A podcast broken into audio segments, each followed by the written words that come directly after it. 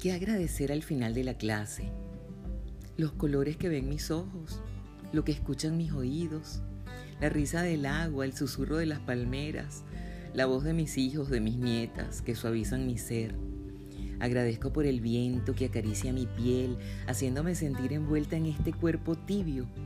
Agradezco ese aroma tan particular que tiene el aire marino. Agradezco que todo lo que recibo es sagrado, gentil, espléndido, apacible. Agradezco que estoy aquí, en este cuerpo, en este planeta, asombrada ante la vida, danzando y sintiendo 365 grados de asombro.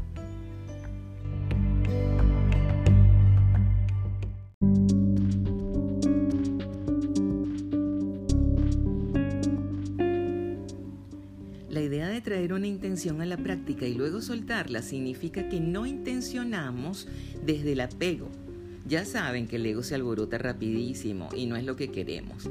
Traer una intención a la práctica y soltarla trata de elevar con la práctica la energía y tener la confianza de que al cambiar la vibración el universo se encarga.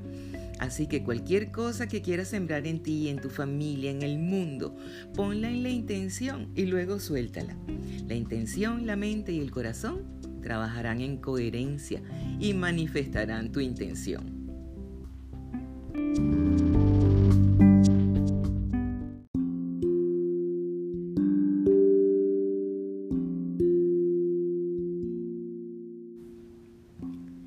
Tómate un momento, inhala, exhala, inspira, expira. Siente el aire que entra en las fosas nasales, el aire que sale de las fosas nasales. Respira tranquilamente, sin tratar de controlar tu respiración. Inspiración, expiración. Deja que los ciclos se formen naturalmente no intentes controlar, no intentes guiar, solamente observa. Observa lo que sucede, observa las sensaciones. Sensación de frescor. Tienes ganas de rascarte, ganas de sonarte.